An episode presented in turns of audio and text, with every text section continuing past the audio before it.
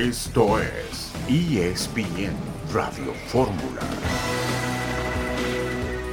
El técnico mexicano tiene las mismas condiciones que, que cualquier otro técnico. Tiene conocimiento, capacidad, tiene todo. Mucha gente, podemos hablar de Ambriz, Miguel Herrera, mismo Hugo Sánchez para mí también, que no le han dado esa posibilidad y que tiene la característica y la personalidad. Yo creo que hay que armar un buen grupo que permita en un momento dado tener un, buen trabajo, gente que en un momento conozca y que pueda realmente transmitirle todo lo que se requiere a los jugadores. Hoy está en un periodo muy bueno, debe de reunir muchas condiciones para poder llevar a cabo un buen trabajo que se defina por un técnico mexicano, creo que sería lo mejor. No hay pierde en ese sentido y muchos de los técnicos que han estado son los que han llevado muy bien a la selección mexicana, así es que no tiene por qué no.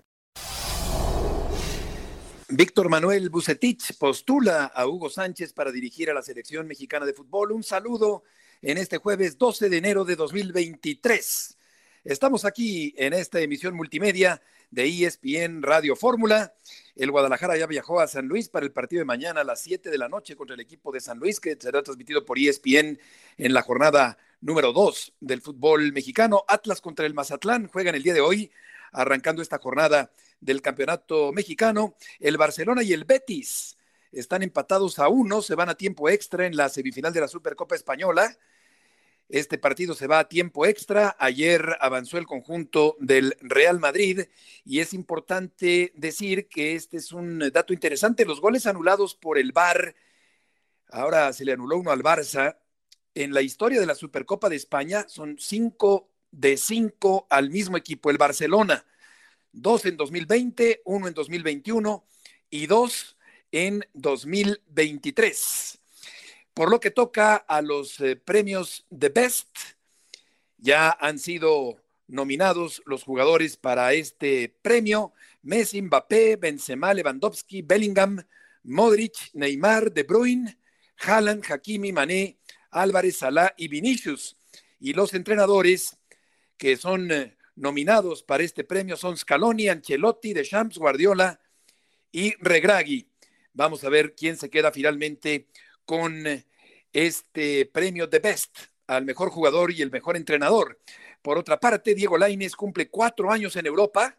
Sus números eh, son 81 partidos, ocho goles y seis asistencias. Y se va a jugar, como decíamos, la jornada número dos del fútbol mexicano, arrancando con el Atlas Mazatlán el día de hoy. Mañana San Luis Guadalajara y Puebla Querétaro. El sábado Cruz Azul Monterrey, Juárez Cholos, Toluca América y Santos Universidad. El domingo Tigres Pachuca y el lunes León contra el equipo del Necaxa. Héctor Huerta, buenas tardes. Hola Betito, ¿cómo estás? Qué gusto saludarte. Mira, bellezas del fútbol mexicano. Víctor Guzmán, el defensa central de Tijuana, eh, fue presentado hoy como jugador del Monterrey. Jugó su primer partido esta liga contra Cruz Azul, eh, allí en Tijuana, empataron 1-1. Sí y podría jugar la fecha 2 contra Cruz Azul otra vez con el equipo de Monterrey. Chulada de fútbol. Exactamente, qué cosa tan, tan rara este asunto de Víctor Guzmán, lateral de equipo de Monterrey. Eh, y fue también contra Cruz Azul, como bien apunta Héctor. Jugaría fecha 1 y fecha 2 contra Cruz Azul, con diferentes equipos. Exactamente, eso puede darse efectivamente en este fin de semana. ¿Qué te parece lo de Bucetich que eh, en un momento dado piensa que Hugo Sánchez podría ser el nuevo técnico de la selección. Pues me parece bien, digo, Hugo siempre ha sido un candidato, Hugo es una persona que es, el futbolista mexicano más conocido en el extranjero, e, es, eh, creo que tuvo una carrera muy brillante como futbolista. Y, y, creo que también cortaron su proceso por un asunto de una selección menor que no fue a la Copa del Mundo. Hoy tampoco se fue, no fue a los Juegos Olímpicos, perdón, hoy tampoco se va a los Juegos Olímpicos y no hubo aquella tragedia como cuando sacaron a Hugo Sánchez, ¿te acuerdas, no? Sí, cómo no. Lo recuerdo perfectamente. Fati marca el segundo gol del Barcelona. Ansu Fati ya va ganando en tiempo extra el Barcelona al conjunto del Betis en semifinales de la Supercopa Española. Volveremos enseguida en ESPN Radio Fórmula.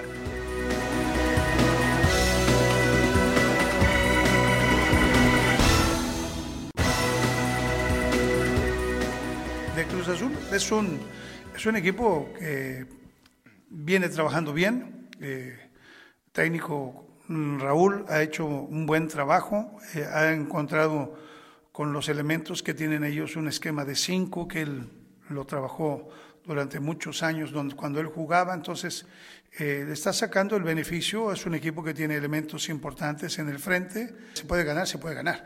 Eso es lo más normal que hay, ¿no? O sea, depende mucho de la actitud. Sí, sabemos que la Ciudad de México tiene cierta situación por la altitud, por la contaminación y por varios aspectos. Eso, eso es algo que no se puede dudar de eso, pero sin embargo también sabemos que todos los partidos se pueden ganar. Es la voz de Víctor Manuel Bucetich, el técnico del equipo de Monterrey para el partido frente a la máquina cementera, con esta curiosidad que se presenta, que ya comentaba Héctor hace un momento con respecto al lateral del equipo de Monterrey. Una situación rara con Guzmán, que va a jugar contra Cruz Azul otra vez, de haber, eh, después de haber jugado el primer partido del torneo, también contra el equipo de la máquina cementera, pero con otro equipo, cosas raras que se dan en el fútbol mexicano. Y Bucetich está hablando de lo que el Monterrey necesita para este torneo, Héctor, después de perder el primer partido ante las Chivas. Sí, hoy que lo presente Tato Noriega, Beto le, da el número 4 del Monterrey para cubrir el hueco de César Montes.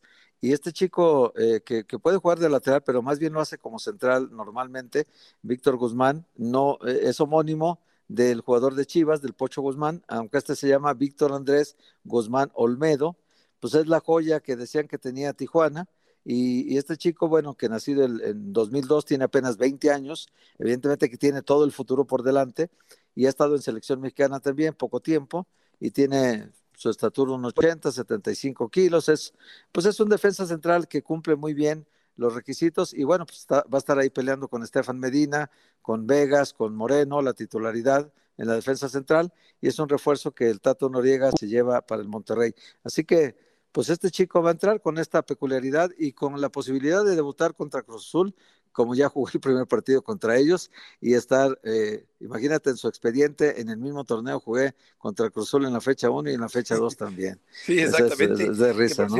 sí, la FIFA va a pagar a Cruz Azul la compensación económica por los tres jugadores que fueron al Mundial, eh, que son em, eh, Orbelín Pineda, no, perdón, Antuna, Carlos Rodríguez y Estrada, el ecuatoriano. Ahora platicamos de ese tema porque vamos a ir con León Lecanda, que nos habla sobre Antuna, precisamente sobre esa posibilidad enorme que se le presentó a Antuna de emigrar, de Vargas, el refuerzo eh, para este torneo del equipo de Mazatlán. León, mucho gusto en saludarte. Sí, Beto, buenas tardes. Un saludo para ti, otro para Héctor.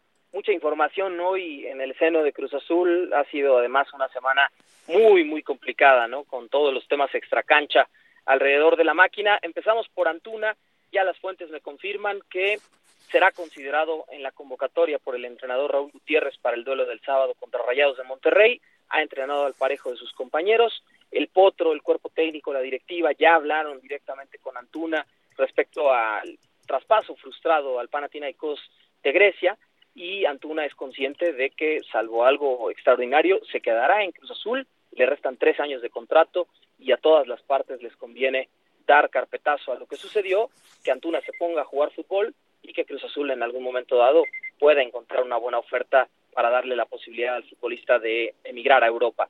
Del caso, Beto, de, lo que mencionabas del pago de la FIFA, sí pudimos confirmar hoy, una disculpa a través de, un, de una comunicación oficial con FIFA, el hecho de que Cruz Azul sí ingresó la documentación pertinente y basado en el tabulador de los jugadores, de cuánto entrega FIFA por futbolista por día en la Copa del Mundo, le toca una cantidad cercana a los 480 mil dólares, poco más de 9 millones de pesos, Beto, em, por los jugadores que están ahora en la plantilla, que ya los mencionaste, Estrada, Antuna y Rodríguez, pero también por tres exjugadores de la máquina que en el 2021 participaron, eh, porque el programa de beneficios de clubes de FIFA considera los dos años previos al Mundial, así que por ahí también le entra dinero de Luis Romo, Orbelín Pineda y Roberto El Piojo Alvarado, seis jugadores en total, una cantidad cercana al medio millón de dólares.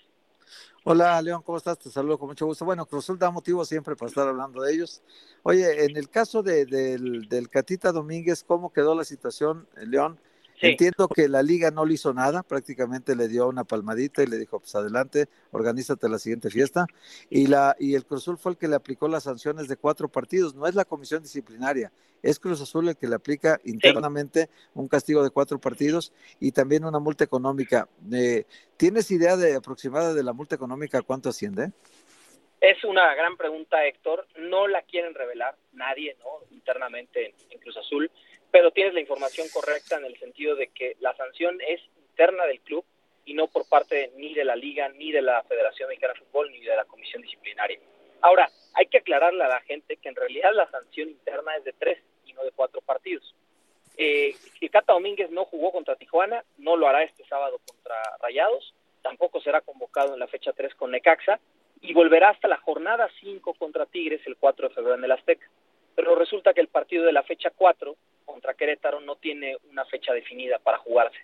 Por lo tanto, es muy probable que el partido de Tigres de la fecha 5 en realidad sea el cuarto partido del, torneo para Cruz Azul y en ese juego reaparecerá el Cata Domínguez, así que la sanción quedará en tres juegos interna más una multa económica. Lo que sí te puedo decir, y eso lo estuve averiguando, es que cuando sucedió el tema de Jonathan Rodríguez y las cervezas en el hotel de concentración Héctor, Resulta que el reglamento interno vigente en aquel entonces estipulaba una sanción ridícula, menor a 50 mil pesos mexicanos. y entonces, a raíz de ese incidente de, del cabecita Rodríguez, se modificó el reglamento interno y las sanciones se endurecieron muchísimo. Ahora yo quiero pensar que con la situación del Cata Domínguez la multa fue mucho más alta que eso. Oye, León, eh, por, sigue la mata dando porque no solo fue el Cata, el único inconsciente, sino que también eh, el caso de Norma Palafox es digno de ser comentado. Lo veía en la portada del periódico Reforma el día de hoy, eh, con respecto a una canción también relacionada con algo del narcotráfico. Eh, ¿Tiene algo que ver Cruz Azul? ¿Se animará ahora sí a sancionar a Norma Palafox o qué ocurrirá con la jugadora? No, Beto, hasta el momento nada. Eh, me parece que, en el entorno de Cruz Azul lo que se está buscando es que ya ese tema pase, no, no hacerlo más grande. Hoy estuve en contacto con fuentes y, me decían, bueno, sí es un tema delicado. Sé que, que también la preocupación está incluso más allá de los jugadores actuales, ¿no? Porque el comunicado hablaba de concientizar al Cata Domínguez, pero el Cata tiene 35 años, le resta menos de un semestre de contrato en Cruz Azul, está al punto del retiro, ¿no? Eh, pero como, eh, eh, o sea, es decir, nadie tocó el tema ni de Norma Palafox, ¿no?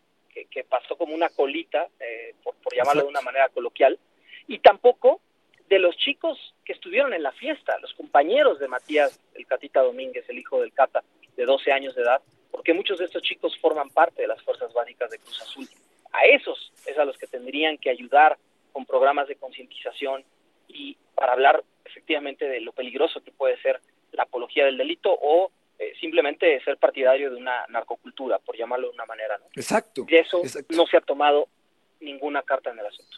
Siento que faltó ejemplaridad, pero ¿qué pudo haber detenido a Cruz Azul para no meterse más a fondo en el tema?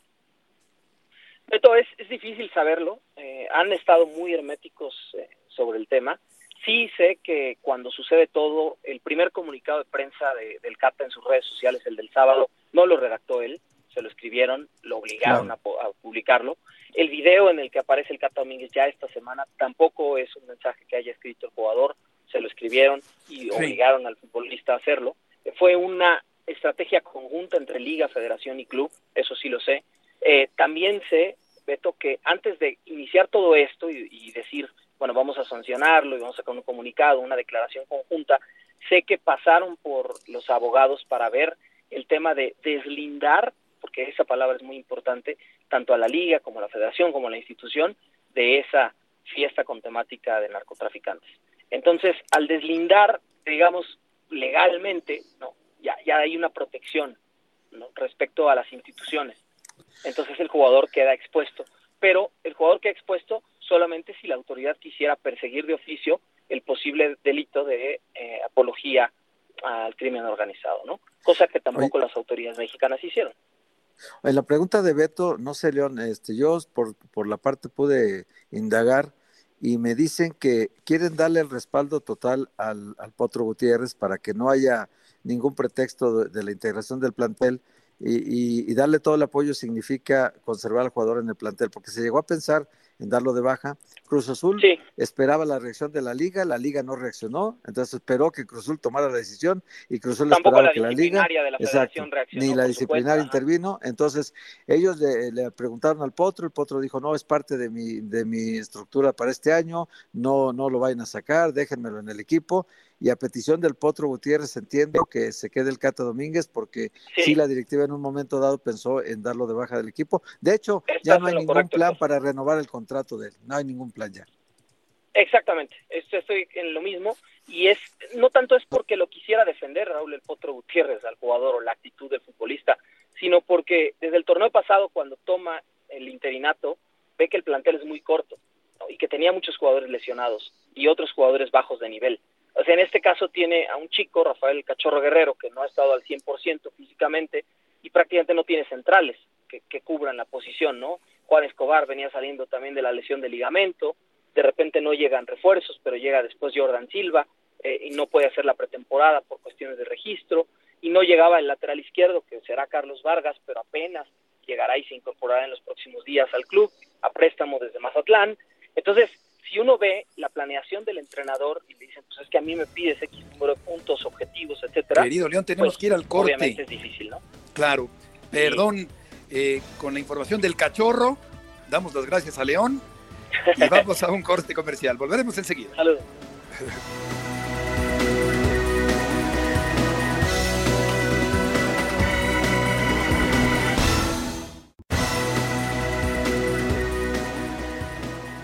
nunca es algo personal, desde luego, pero tenemos limitaciones y hay un cierto número que pueden ir al, a ocupar el, el, plantel el día del partido. En este caso están cometiendo con él una injusticia. A Santiago, desde luego, que hemos eh, tenido una conversación con él esta semana y decirle que la, las, cómo están las cosas. Me parece tarde que se lo anuncien apenas hasta ahora. Tuviste tres meses para avisarle a Ormeño que no entraba en planes. Es injusto para el futbolista. Sí. El tema de no entrar en planes es más eh, hay un orden por el que nosotros eh, vamos. ¿Cómo es posible que un técnico que no conoce el medio llegue ahorita y haga un diagnóstico tan equivocado? Algo tuvo que haber pasado porque no me imagino que Chivas Eso. de la nada Eso. se dispare en el pie.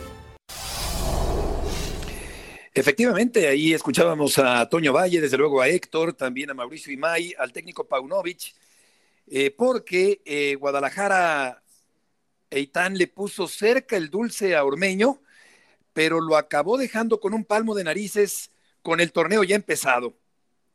Sí, Beto, Héctor, eh, pues eh, extraño, no es eh, Guadalajara un equipo que tan fácil pueda tener jugadores. Escuchaba a Toño Valle decir algo tuvo que haber pasado. Pues sí, quizá es eso, ¿no? Algo pasó, algo se rompió en esta relación que estaba formando Ormeño con su cuerpo, su nuevo entrenador, y, y está extraño lo que ocurre. Sí, definitivamente. Y para ahondar en este tema sobre Santiago Ormeño, que se queda eh, fuera del equipo del Guadalajara, eh, suena el Puma, suena el Puebla, aunque no podría pagarle el elevado sueldo que cobraba en el equipo de las eh, Chivas, el equipo de Mazatlán. Ormeño podría incluso ir a Perú. Hernaldo, mucho gusto en saludarte. Buenas tardes, Heriberto. Saludos para todos, compañeros. El gusto es mío. Eh, sí, está, está complicada la situación de Santiago Ormeño por el tema económico, el tema salarial. Eh, percibe mucho más, eh, cuatro veces, cinco veces lo que eh, cobraba hace par de años en Puebla. Eh, subió cuando fue a León y subió todavía más cuando firmó con el Guadalajara. Eh, un contrato que todavía tiene dos años y medio más firmado. Y que bueno, esto mete en aprietos a Chivas porque al no entrar en planes deportivos de Belko Paunovic, como citas bien, hay equipos interesados, sí, pero no en pagar el 100% del salario del futbolista y volvería Chivas a caer en una situación que ha sido recurrente en los últimos años de jugadores que dejan el Guadalajara, juegan para otros equipos y que siguen recibiendo dinero mes con mes de las Chivas en forma de sueldo. Entonces está esa situación. Hace unos minutos nada más acaba de irse el rebaño de Verde Valle, no viajó evidentemente Santiago Ormeño, lo vimos salir a velocidad, a alta velocidad de su eh, en su automóvil y bueno, sin dar declaraciones hasta el momento. ¿Qué pasó? Eh, lo que hemos podido investigar, lo que hemos podido preguntar es que eh, era un tema entre deportivo y de, eh, de actitud en, en los entrenamientos y en la forma de trabajar que no estaba convenciendo al cuerpo técnico tiene esta plática a inicios de la semana explicándole por qué no fue convocado para enfrentar a Monterrey el fin de semana anterior y es ahí donde eh, aparecer el entorno de Santiago Ormeño filtra esta información de que no estaba siendo considerado en lo deportivo, no le habían dicho que estaba fuera del equipo, no le habían dicho que, que, que ya buscar equipo como, como se citó en algunos medios de comunicación, simplemente le dijeron en estos momentos eres el último de la lista por estos, estos y estos motivos y al filtrarse esta información, evidentemente la molestia es del cuerpo técnico, de la directiva, y ahí sí viene ya eh, la decisión de comenzar a negociarlo. Oye, Hernando, ¿cómo estás? Te saludo con mucho gusto. Hace un momento en Fútbol Picante nos explicabas un poco de esta situación y recabando toda la información de la pretemporada, Hernando, no sé si tengas algún dato adicional. Yo tengo que Chiva le ganó 7-0 a Caimanes de Colima, Ormeño ahí metió un gol. Le ganaron 2-0 a Necaxa con goles del Canelo Angulo y de Ormeño. Luego vinieron los partidos en España contra Getafe, perdieron, ganaron 1-0 con, con gol de Nene Beltrán, perdieron con Atlético de Bilbao 2-0. Y en la Copa Sky, Chivas le gana a Mazatlán 1-0, gol de Luis Puente, 4-0 a Santos, 3 de Ormeño y 1 de Brizuela. Le ganan 2-1 a Tigres con goles de Brizuela y Alan Torres, y 1-0 a Latas con gol de Alan Torres y pierden con Cruzul 2-0. Esa fue la pretemporada. Entiendo que Ormeño metió 5 goles en pretemporada, que Brizuela metió 2, que Saldívar metió 3, que Puente metió dos, que Alan Torres dos, y bueno, todos los que meten más goles de Chivas están todos fuera de la división titular ahorita. Qué curioso dato también, ¿no? Sí, y, paradójicamente, Héctor, gusto saludarte nuevamente. Eh, no, los que están siendo titulares o contemplados como titulares, eh, olvídate de meter goles, ni siquiera sumaron minutos, no pudieron jugar durante la pretemporada eh, ni Daniel Ríos ni Ronaldo Cisneros, al menos no en la Copa por México. Entonces, eh, sí, es, es, es, es extraño eh, por cómo se da todo esto. Insisto, eh, parece que va más ligado, de acuerdo a la información que hemos podido recabar, con un tema de actitud que no gustó al cuerpo técnico durante los entrenamientos, en el trabajo del día a día, la concentración, el tiempo de descanso, y que ahí le dijeron, bueno, hay otros que en estos momentos queremos ver por delante de ti, y al ser, eso sí, eh, hay que reconocerlo, son muchos delanteros, y teniendo todavía el regreso de José Juan Macías próximo, eh, Chivas le, le, expresa o le da esta explicación a Ormeño y es donde terminan de explotar las cosas, ¿no? Sí, efectivamente. Yo creo que, bueno, Pumas tiene a Dineno. Eh, Puebla, no sé si le pueda pagar, Perú podría ser una opción. En fin, ahí están cerrándose, eh, Venes, las eh, posibilidades para Santiago Ormeño, aunque también podría caber la posibilidad de que recale en algún otro equipo de la primera división. Sí, de acuerdo, y la, Beto. Y, y la urgencia, perdón, perdón, compañeros, eh, nada más, y la urgencia del Puebla que, que se vino en los últimos días por eh, la lesión de Aristeguieta. Exactamente. Que, que volvió a, caer, a sufrir una recaída por aquella fractura. Una pregunta, Hernaldo. Más allá de esto que ha pasado con Ormeño, ¿tú percibes que con Paunovic, el cuerpo técnico, este, este nuevo proyecto de Chivas, hay un buen ambiente? ¿Se está trabajando a gusto, por llamarlo de alguna manera, en Guadalajara? Sí, sí, la verdad que sí, Aitán, gusto saludarte también. Sí lo percibo, ¿eh? sí, sí se nota muy diferente, a, incluso con, con Marcelo Michele Año, que hablaba de la fuerza del optimismo y, y demás situaciones y, de un grupo fuerte. Eh, no, no se diga con Ricardo Cadena, donde de repente las eh, rotaciones también no tenían a todos eh, tan, tan metidos, algunos jugadores que ya salieron de la institución, que no estaban convencidos, como Miguel Ponce, eh, Jesús Molina, eh, que era uno de los líderes del vestidor, pero no podía aportar por estar lesionado. Acá sí te digo que la sinergia que ha armado eh, y su cuerpo técnico con el grupo es real. He, he platicado con algunos futbolistas y están todos muy motivados, todos te mencionan los que pasaron esa etapa, sobre todo, evidentemente, hablando de Isaac Brizuela, por ejemplo, Jesús Sánchez, de que le recuerdan mucho a Matías Almeida, por la forma de hacer grupo, por las dudas con las que llegó en su momento Matías, que no lo conocían ni siquiera ellos, y que hoy ven eh, esa, ese, vínculo creado. Entonces, la verdad es que hay buen ambiente, hay buen ambiente, se notó en la pretemporada, en cómo eh, arropó el grupo también la llegada de Ríos, de, del Pocho Guzmán, simplemente pasó algo con Santiago Ormeño, insisto, de acuerdo a la información que tenemos, más por un tema individual que, que el grupo hoy está muy tranquilo con, con Paunovic. Hernando, muchas gracias por la información. Nada más, Heriberto, agregar rapidísimo dos cambios en la alineación en relación al partido contra Monterrey. No están ni el suspendido Sepúlveda ni el lesionado Flores en medio campo. El pollo briseño va a la defensa y el oso González al medio campo en sustitución de estos dos elementos. Perfecto, Hernando, muy completa la información. Que te vaya muy bien. Muy buenas tardes, muchas gracias. Buenas tardes, San Luis contra el Guadalajara el día de mañana por ESPN, también por Star Plus a las 7 de la noche, tiempo del centro de México, el juego entre Chivas y el equipo de San Luis. Y si Pumas tiene dinero, Héctor, eh, Mazatlán tiene a Nahuel Pan, o sea que no está tan fácil para Ormeño recolocarse en este arranque de torneo. Sí, sobre todo porque hay la versión de esta de que gana 45 mil dólares al mes.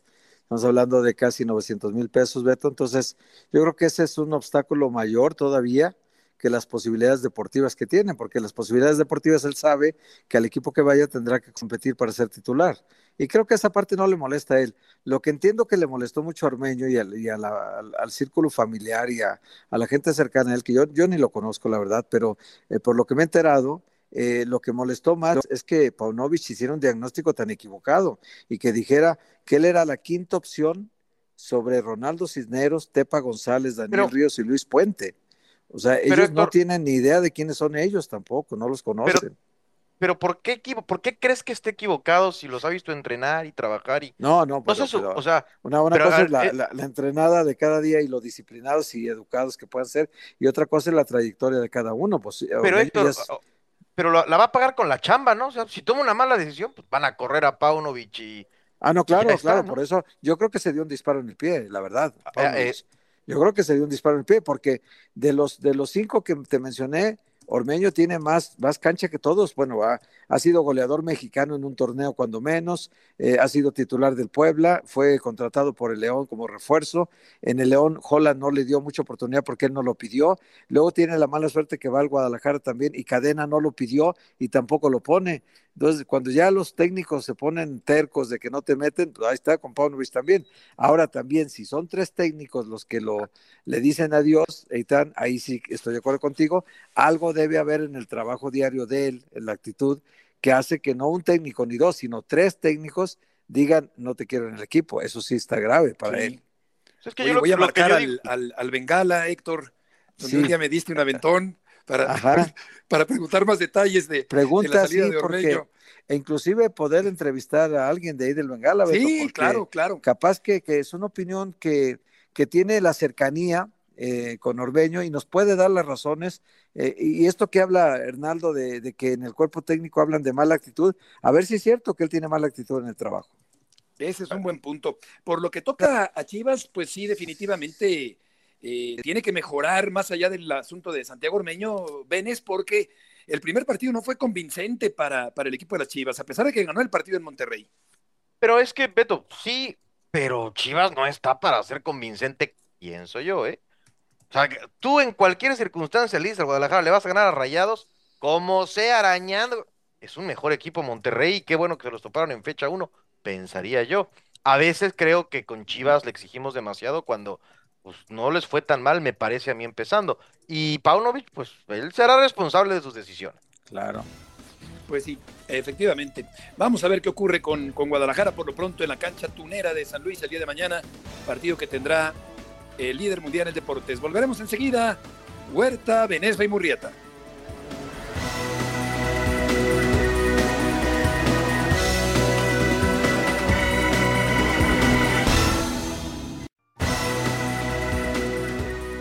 ahorita es época de rumores, creo que jugadores mexicanos de esa calidad pues, siempre son interesantes para todos los clubes, yo creo que no nada más para nosotros. Pues digo, la verdad es que son jugadores que siempre interesan, son jugadores de selección, eh, mexicanos que vendrían a aportar a cualquier club, pues creo que sí. Vamos a cambiar de tema. Eh, es Antonio Sancho hablando sobre la posibilidad, Héctor, de que Laines regrese al fútbol mexicano con el equipo de los Tigres. Pues es una posibilidad buena para ambos, ¿no? Porque a Tigre le vendría muy bien alguien por las bandas, no tiene mucho, tiene a Quiñones, tiene a Quino. Con el Tuca Ferretti, ¿te acuerdas que llegaron a tener dos extremos izquierdos, dos derechos, tres centros delanteros? Hoy tiene una escasez, tienen a Fulgencio, que no es del mismo nivel, Laines creo que está por encima todavía, pero hay que ver también que la cotización de Laines ha bajado muchísimo en Europa, él costó 17 millones de dólares y hoy creo que difícilmente llega a los 5 millones de dólares. Entonces, eh, tuvo un, un, momento muy malo en Betis y tuvo otro peor en Braga. O sea, si, si en España le fue mal, en Portugal le fue peor todavía. Entonces Laines tiene que buscar la posibilidad de minutos y no los va a tener en Portugal, ya se vio que no lo va a tener. Y, bueno, pues el técnico ya ha pedido la salida y Laines también está buscando dónde jugar. Él prefiere seguir en Europa, pero ya va a ser muy difícil. Y yo creo que seis meses que viniera a México a jugar constantemente, Beto, le vendría muy bien a su carrera porque necesita volver a tener minutos. Yo también lo veo de esa manera, yo no lo vería como un retroceso porque no ha podido tener actividad en, Europa, no se ha consolidado en Europa, no ha sido titular, no fue al Campeonato Mundial. Y volver eh, a un equipo como Tigres, pues yo no lo veo mal, también me parece que podría ser una buena oportunidad para reencontrarse con el fútbol que sin duda tiene Diego Laines. Sí, sí, sí, eh, creo que además esto que ahora fue como parte de la gracia del festejo de Guiñac, por lo que me parece, dijo Miguel Herrera, creo que también estaría muy bueno. Tigres es un equipo veterano, no quiero decir viejo, y, y Laines es un joven que todavía puede, inclusive, si las cosas van bien, ser un ídolo si todo caminara para este equipo. Es una gran institución. No lo veo mal. Yo soy de los que pensaba que Laines iba a hacer un, una muy buena carrera en Europa, pero tampoco es casualidad. Hablábamos de, de Ormeño con Chivas bueno, si en ninguno de sus dos equipos trabaja, pues no serán los equipos, ¿no? Algo debe haber ahí, pero es una muy buena oportunidad. Dicen que la oportunidad la pintan calva y yo en ese sentido creo que si bien sí se puede interpretar como una precipitación, también pienso, Héctor, que quizá esa oportunidad de ir a Europa no hubiera vuelto más adelante. Entonces, pues yo creo que la, hizo bien en aventurarse, en, en jugársela, pero e, evidentemente no le salió a la Inés y en este momento pues está en un punto de quiebre en su carrera. Todavía, desde luego, es un, es un jugador joven, pero, pero creo que hasta el momento pues es estancado futbolísticamente sin poder mostrarse en Europa. Sí, Beto, tienes razón. O sea, muchos dijimos en su momento que tal vez le faltaba un par de torneos para madurar, para ir un poco como el Chucky Lozano, ¿no? Ya, ya con una cantidad de partidos importantes en primera división. Pero bueno, pues eh, la oportunidad también de salir se presenta cuando se presenta. Y en ese momento le llegó a él y dijo, vámonos pues a Europa. Y además hubo una oferta muy buena del Betis que pagó. Había dos ofertas. El Ajax de Holanda, que tal vez le hubiera convenido más en lo deportivo. y el Betis de España que pagó lo que el América pedía por él. Entonces, pues se fue con el equipo que pagó por él y creo que el estar junto a Andrés Guardado, él le daba la confianza de que también hablando el mismo idioma, sí iba a poder entender rápido con el equipo. Pues no le fue, no le fue nada bien, la verdad. Y ahora la posibilidad de regresar, pues con la edad que él tiene, no es ningún fracaso, Beto. Se tiene que preparar para qué ahorita Laines, para el Mundial de 2026, que ahora ni siquiera fue convocado en esta lista definitiva de México, y él tiene que saber que su oportunidad de Mundial solamente la va a conseguir jugando y mientras no juegue, pues las posibilidades son menores. Eh, efectivamente, yo creo que es un jugador eh, encarador, desequilibrante, rápido, con mucha frescura. A mí me gusta ver a Laines eh, galopando por la banda derecha con esa profundidad que tiene. Y en Tigres podría darle una aportación ofensiva muy interesante, más allá de lo que ya tiene de poderío ofensivo Vélez, el equipo de Tigres. Sí, por supuesto. A mí lo que me gustaría es, si se da, que insisto, yo creo que sería bueno para ambas partes, ese crecimiento, por ejemplo, de Lainez que yo no he visto y lo vi en otros mexicanos en físico, ¿no? Más allá de lo que ha ocurrido con selección mexicana, hay una foto por ahí contra Estados Unidos donde era objeto hasta de burlas de un jugador estadounidense, pues yo recuerdo que lo normal de un jugador mexicano cuando va a Europa es que haya un desarrollo en lo físico, que pueda competir más en ese sentido. Eso creo que quizás es donde Diego Lainez puede aprender, eh, pero claramente es un jugador talentoso, desequilibrante, solamente que quizá Beto, y nos pasa de manera frecuente a nosotros, sus condiciones son destacadas para nuestro entorno. En otro tipo de nivel, con más talento, se convierte en un jugador que, que entrega menos ese desequilibrio que nosotros le veíamos en nuestra liga. Efectivamente, vamos a ver en qué termina el asunto de, Diego Laines con el equipo de los eh, Tigres. Eh, por lo pronto, ahí está con un cuadro sólido, con un nuevo entrenador que eh, viene a imponer un nuevo estilo. no sé qué tan parecido vaya a ser a lo que hacía en el Atlas anteriormente. Por lo pronto, vamos a, a cambiar de tema para ir con el equipo de los Pumas de la universidad. Pumas que también me parece, Héctor, que no jugó del todo bien eh, yo creo que se quedó corto, pero terminó ganando el partido. El fin de semana anterior, una victoria importante que oxigena a Rafael Puente del Río. Sí, le viene muy bien arrancar con una victoria, Beto. Tal vez no fue una actuación muy convincente porque el primer tiempo fue muy malo. La verdad que sufrió mucho en el primer tiempo ante Juárez. Y sí es cierto que la expulsión de Gabriel Fernández al minuto 40 condiciona mucho el partido porque tiene que jugar Juárez con 60, 60 minutos con un hombre menos a las 12 del día en la Ciudad de México con la altitud de casi el doble de lo que tiene Juárez. Entonces sí fue una dificultad adicional para el partido.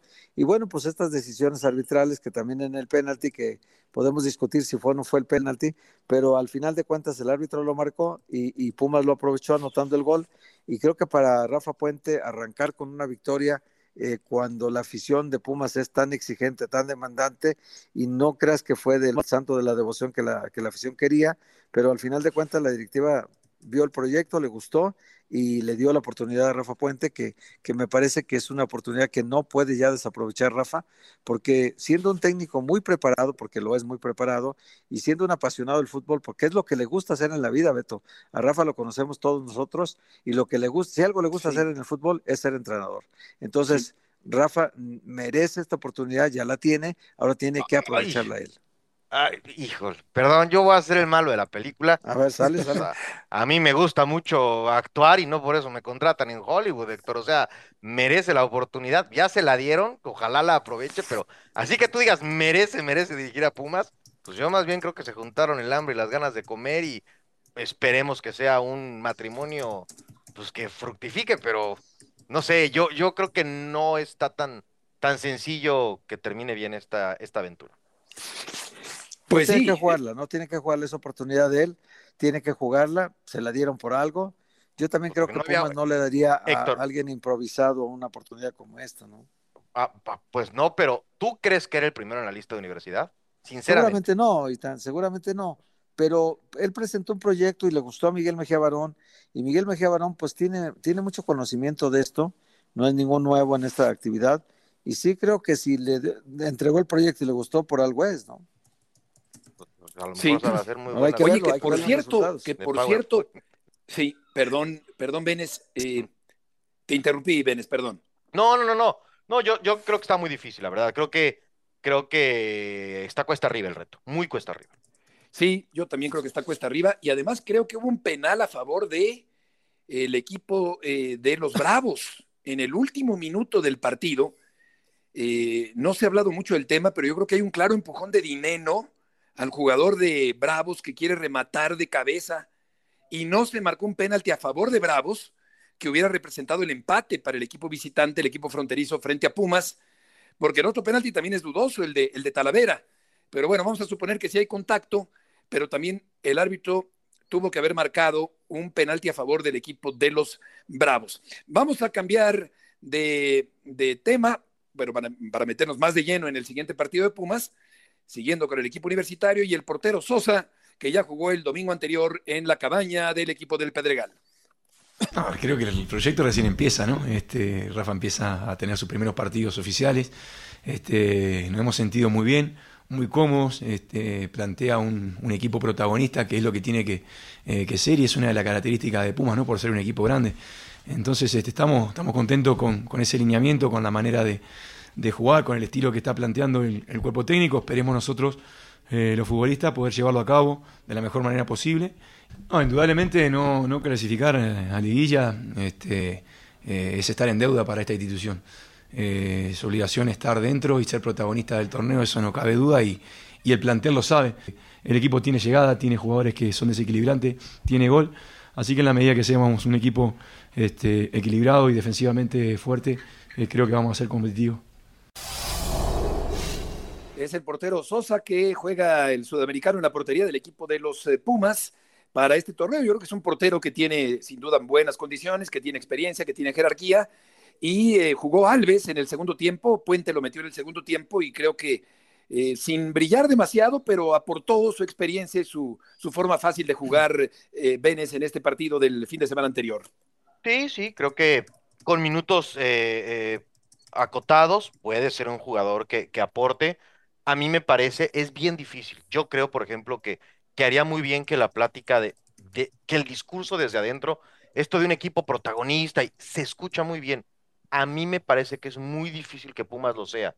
Y creo que les vendría bien a los aficionados de Pumas que su equipo, que su entrenador les diga, vamos a batallarnos, la vamos a romper, vamos a pelear cada centímetro, pero hombre a hombre, talento a talento, Pumas está en octavo, noveno, décimo lugar de la liga y luego creo que es contraproducente el tratar de responder a las expectativas que se dicen con algunas declaraciones tratando de agradar a la tribuna. Pero mira, Eitan, yo creo que Pumas tiene un plantel eh, corto, un plantel eh, reducido, eh, con jugadores que sí pueden marcar una diferencia. El arquero Sosa, el, defensa central Nico Freire, digamos que nos, recorremos ya, ya hasta el Toto Salvio y Dineno, es decir, cuatro jugadores que podrían jugar en cualquier otro equipo en la liga y que en Pumas el propio Alves, ¿no? el propio Dani Alves con toda su experiencia, ¿no? Pero ya, ya muy, eh, con más pasado que futuro, Beto. Entonces, eh, eh, yo creo que Pumas, hay que ser realistas, su lugar, de acuerdo al plantel que tiene, es del octavo al, al 15. De acuerdo. Ese es el lugar que tendría que tener Pumas. Decir que puede quedar arriba del octavo, o sea, entre el 1 y el 7, sería una barbaridad para mí, me parece, ¿no? Porque el plantel no lo, no lo da. Pero bueno, también se dan casos muchas veces que, equipos con buen funcionamiento consiguen cosas importantes. El Atlas fue hasta bicampeón, con un plantel súper corto el Atlas. El Pachuca, que no tiene grandes figuras, fue campeón también teniendo un plantel también relativamente corto, ¿no? Entonces, pues sí, hay, hay, hay mucho que hacer, hay mucho trabajo. Yo creo que Rafa, aunque la tenga cuesta arriba, tiene muchísimo por ganar y poco por perder ya. Oye, el Barcelona ya le ganó al Betis 4 por 2 en la semifinal de la Supercopa de España. Habían terminado empatados en el tiempo regular y en el tiempo suplementario. 4 por 2 gana el Barça al Betis y la final de la Supercopa será Eitan Barcelona contra Real Madrid el próximo domingo en esta Supercopa española. Y en este partido fue expulsado, guardado el futbolista veterano mexicano. Sí, eh, parecía que podía llegar la gran sorpresa. Al final el Barcelona pone orden y bueno, pues es lo que todo mundo queremos ver, ¿no? Al final un clásico por algo se supone que va a ser un gran partido. En esta Supercopa de España también, pues polémica porque pues no en España, ¿no? Pero pues dinero y, recursos mandan para el Medio Oriente. Pues sí, ahí el, el Madrid también tuvo que ir a los penales ayer Barcelona también tuvo que ir a los penales el día de hoy frente al conjunto del Betis. Andrés Guardado con eh, una roja el día de hoy en este partido al minuto 118. Y antes de ir a la NFL con Eitan, eh, hay una nota interesante con respecto al tenis, porque eh, Ernesto Escobedo, el tenista mexicano, clasificó al draw principal del primer Grand Slam de 2023, calificó el mexicano al abierto de Australia. En el último juego de clasificación eh, derrotó a Pavel Kotib por 6-3 y 7-6 con muerte súbita de 7-5. Este tenista zacatecano de origen angelino, porque ahí nació en 1996 en Los Ángeles, pero es un tenista mexicano que estará en el abierto de Australia. Una buena noticia para el tenis mexicano en medio de tanto problema que ha tenido el tenis mexicano para despuntar. Hace muchísimo tiempo que un mexicano no clasificaba al abierto de Australia, creo que desde 2007, ahora voy a, checar el dato, pero creo que desde 2007 no, no, no lograba un mexicano eh, un lugar en el primer Grand Slam desde Bruno Echegaray, ya lo encontré, en 2007. Todo este tiempo transcurrió hasta que Escobedo logra su clasificación. La expulsión de Guardado fue por doble amarilla y adelante Venes con el eh, fútbol americano. Sí, Beto, vamos a, platicar brevemente de fútbol americano. Se acerca la postemporada de la NFL, empieza este fin de semana y termina el lunes otra vez y va a terminar por ESPN con los vaqueros de Dallas. Pero bueno, eh, se anuncia que en caso de que Kansas City y Buffalo jueguen la final de la conferencia americana, van a jugar en Atlanta, en el estadio de los Falcons. Hoy lo confirma la NFL porque no se celebró aquel partido de lunes por la noche con lo de Damar Hamlin, bueno, se va a jugar en campo neutral si llegan esos dos. Si no, se mantendrá la siembra. Eso con los Raiders ya se despidió prácticamente Derek Carr, que era su coreback. Eh, el equipo buscará cambiarlo. Es una situación interesante porque en caso de que eh, no lo cambien, tres días después de que acabe el Super Bowl, los Raiders le tienen que pagar de manera garantizada 40 millones de dólares Entonces, se van a apurar para encontrar a alguien que, que acepte un canje. El detalle es que el jugador tiene que aceptar el cambio. Entonces, no es tan fácil como solamente decir, pues lo mando aquí o lo mando allá. El jugador tiene que estar de acuerdo porque en su contrato tiene esa cláusula de tener que aprobar. Igual que en el fútbol mexicano, ¿no, Venes? Exactamente igual. Ojo, Beto, que solamente lo tienen muy poquitos jugadores que así lo estipulan en su contrato. A la mayoría, pues con perdón de la expresión, los mandan hoy aquí, mañana allá y ni les preguntan. Pero él lo tiene, lo pidió porque es un veterano que, que así se negoció. Sí, como costales. Los mandan para un lado y para el otro salvo en casos específicos como el que, el que comenta Itán. Según el medio RMC Sport y Mundo Deportivo, el Al Hilal de Arabia Saudita le ofrecería a Héctor a Messi 300 millones de euros al año para contratarlo allá en Arabia. Claro, porque quieren la rivalidad Cristiano Ronaldo contra Messi y si ya a Cristiano le dieron 215 millones de dólares, pues que el Al Hilal, que, que allá lo que le sobra es dinero, no te extrañe que ofrezca esta cantidad, pero también entiendo que porque el Paris Saint Germain es de las autoridades cataríes, también es muy probable que, le ofrezcan un super contrato a Messi para que se quede en el Paris Saint Germain y ya después juegue en, en Qatar el último año de su carrera. Entonces, está imagínate cotizadísimo a los 36 años, casi, eh, casi que tiene Messi. Qué locura. Eh, qué locura que ahora todavía le sigan pagando estas cantidades, igual que a Cristiano Ronaldo, ¿no? Han marcado toda una generación los dos, Beto, y creo que pues se lo merecen, se lo han ganado ese dinero. Pues cómo no, me hubiera gustado verlos juntos, fíjate, en el mismo club. gracias, Héctor. Gracias. buenas tardes, que les vaya muy bien. Hasta mañana. Abrazo. Igualmente.